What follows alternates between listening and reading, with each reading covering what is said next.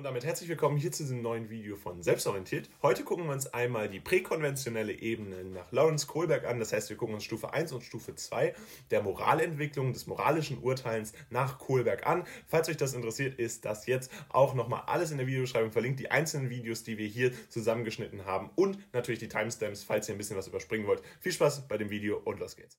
Und zunächst fragen wir uns ja mal, welches Moralverständnis ist überhaupt vorhanden? Das heißt, wir müssen uns angucken, welche moralischen Grundgegebenheiten haben wir hier nach Kohlberg in der ersten Stufe vorliegen. Und diese erste Stufe wird ja letztendlich Bestrafung und Belohnung genannt.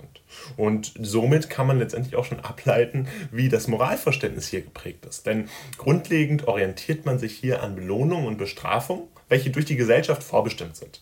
Das heißt, man agiert grundsätzlich mit dem Hintergrund, dass man versucht, Belohnungen zu erreichen und Bestrafungen zu vermeiden. Das ist letztendlich die grobe Orientierung und das Moralverständnis, was hier an den Tag gelegt wird. Das heißt, alle moralischen Entscheidungen, alle Urteile, die in dieser Phase oder in dieser Stufe stattfinden, sind stets daran orientiert, inwiefern eine Belohnung versprochen wird, also durch die Gesellschaft vorbestimmte Belohnungen vorhanden sind, oder inwiefern die Gesellschaft für eine bestimmte Tat eine Bestrafung vorsieht.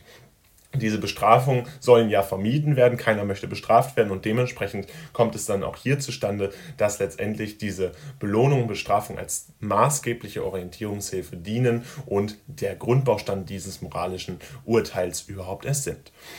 Grundsätzlich kann man die erste Phase auch heteronome Moralität nennen. Und dieser Begriff ist, naja, erstmal etwas fern und sicherlich nicht so leicht zu verstehen. Aber wenn man sich anguckt, was überhaupt heteronom heißt, dann ist es eigentlich relativ einfach zu verstehen.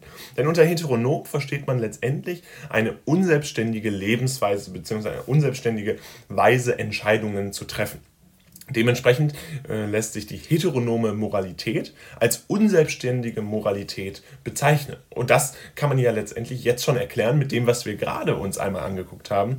Denn dadurch, dass man sich ja nur an Belohnung und Bestrafung orientiert, ist es ja ganz logisch, dass dies eine unselbstständige Moralität ist. Denn man hat ja letztendlich vorgegebene Belohnung, vorgegebene Bestrafung. Die Gesellschaft sagt einem, das ist eine Tat, die wir belohnen, das ist eine Tat, die wir bestrafen. Und dementsprechend ist es kaum verwunderlich, dass das dann ja als unselbstständig gewertet wird. Man orientiert sich letztendlich an dem, was vorhanden ist, was die Gesellschaft vorbestimmt und dementsprechend äh, bringt man keine Eigenleistung ein. Das wird sich von Stufe zu Stufe immer weiter steigern. Es wird immer weniger unselbstständige und immer stärker eigenständige Taten geben, aber dementsprechend ist es kaum verwunderlich, dass auf der ersten Stufe eine komplett heteronome Moralität vorhanden ist, eine komplett unselbstständige selbstständige Moralität. Dabei ist es so, dass Regeln eingehalten werden, um die entsprechenden Strafen zu vermeiden. Ich hatte das gerade schon mal einmal angesprochen. Man versucht immer Bestrafungen zu vermeiden.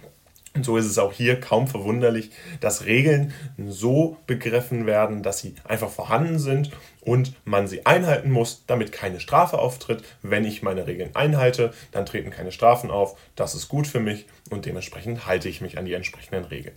Das ist also das Moralverständnis in dieser Phase.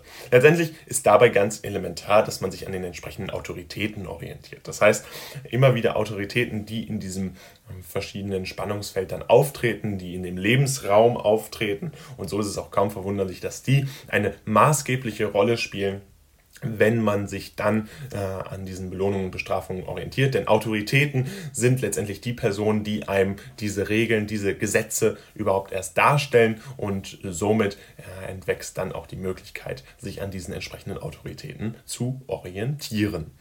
Kommen wir dann zu der Frage, wie findet diese Entwicklung überhaupt statt? Naja, letztendlich ist es so, dass die Entwicklung im frühen Stadium der Entwicklung anzufinden ist. Also im frühen Stadium meint hier insbesondere im frühen Kindesalter. Ähm, typischerweise beginnt das natürlich mit dem Babyalter. Babys merken schon früh, dass sie in gewissen Schemata aktiv sein müssen, um dann gewisse Belohnungen zu bekommen, gewisse Bestrafungen zu umgehen. Belohnung ist da meistens Essen.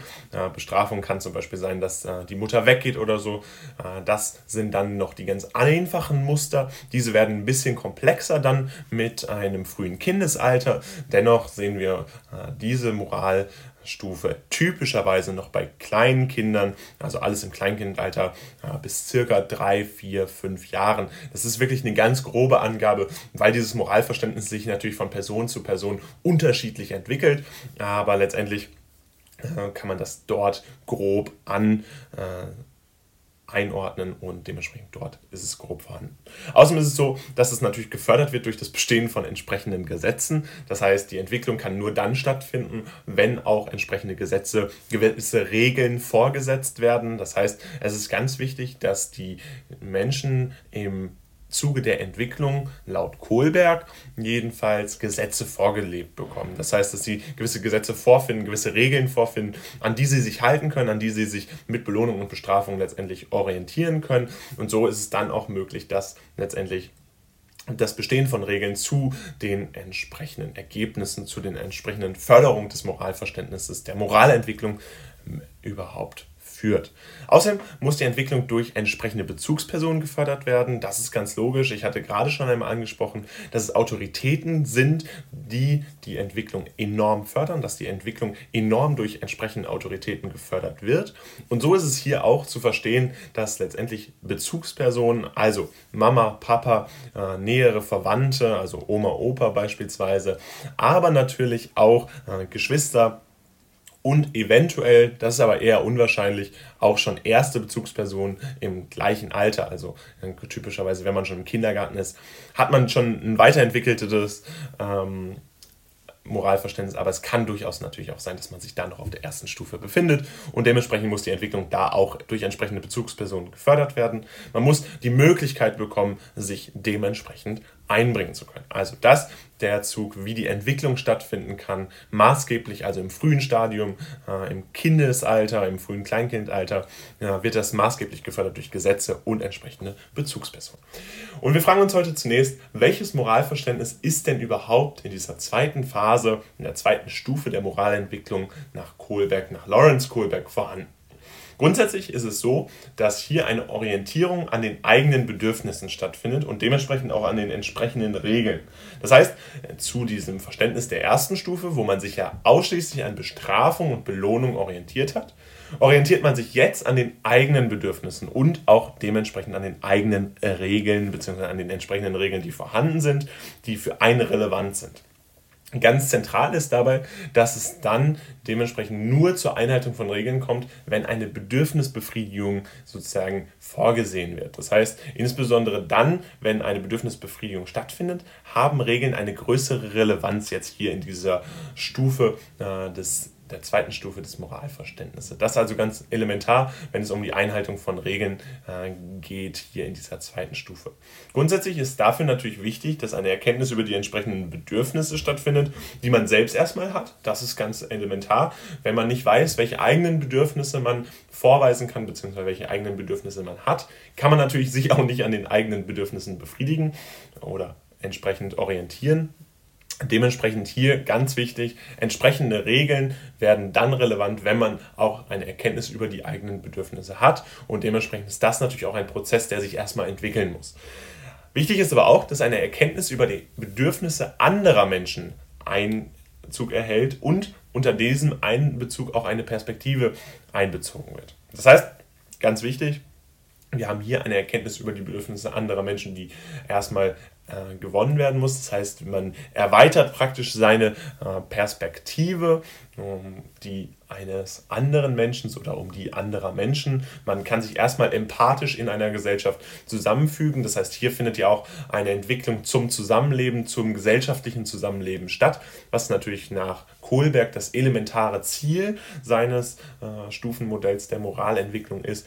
Und dann ist es natürlich ganz wichtig, dass eine Erkenntnis über die entsprechenden Bedürfnisse anderer Menschen auch stattfindet, um dann diesen, diese Perspektive einbeziehen zu können und dann auch entsprechende Regeln einhalten zu können, wenn eine Bedürfnisbefriedigung von anderen Menschen, von Menschen in der eigenen Nähe sozusagen versprochen werden kann, was dann ja letztendlich auch wieder die eigenen Bedürfnisse langfristig befriedigt. Also auch diese äh, Bedürfnisbefriedigung darf hier nicht unterkalkuliert werden, sondern muss hier auch einbezogen werden. Dabei wird diese zweite Stufe ja die hedonistische, instrumentelle äh, Stufe genannt. Und äh, hedonistisch, das ist ganz entscheidend, um das zu verstehen, ist letztendlich ein Wort, was letztendlich beschreibt, dass man nach einem Lustgewinn strebend ist. Das heißt, dieses Wort, was erstmal relativ hoch klingt, hedonistisch, äh, ist eigentlich relativ einfach übersetzt, nämlich nach Lustgewinn strebend, also dementsprechend genau das, was wir jetzt euch gerade erklärt haben, dass man sich an den eigenen Bedürfnissen orientiert, also ein Lustgewinn sozusagen äh, stattfinden lässt und dass man auch die entsprechenden Regeln dann statt äh, oder orientieren, sich dort orientiert, wenn man die entsprechenden Regeln dann einhalten kann, den entsprechenden Lustgewinn auch äh, sozusagen vorhanden und den sozusagen auch erstreben kann. Also das wichtig für die, das Moralverständnis der zweiten Stufe. Kommen wir jetzt zu der Frage, wie findet die Entwicklung überhaupt statt? Naja, letztendlich ist es so, dass wir bei der zweiten Stufe natürlich noch im frühen Kindesalter sind. Wir haben da jetzt einen kleinen Rechtschreibfehler entdeckt, bitte entschuldigt das. Kindesalter kleiner, kleiner Buchstabendreher.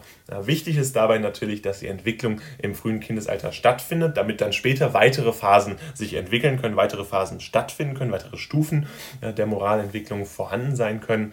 Und so ist es auch nicht verwunderlich, dass die Entwicklung äh, im frühen Kindesalter auch meistens auch abgeschlossen wird und da natürlich auch an den entsprechenden äh, Umständen immer orientiert ist. Ganz elementar ist natürlich hier der Kindergarten. Äh, man hat äh, zunächst eine stärkere Integration auch in das Sozialleben. Man ist nicht nur noch an die Bezugspersonen Mama, Papa, Oma, Opa gebunden gebunden oder an die Geschwister. Nein, man lernt jetzt auch andere Menschen kennen äh, und dementsprechend findet man sich hier äh, dann bereits in einer tatsächlichen gesellschaftlichen Funktion wieder.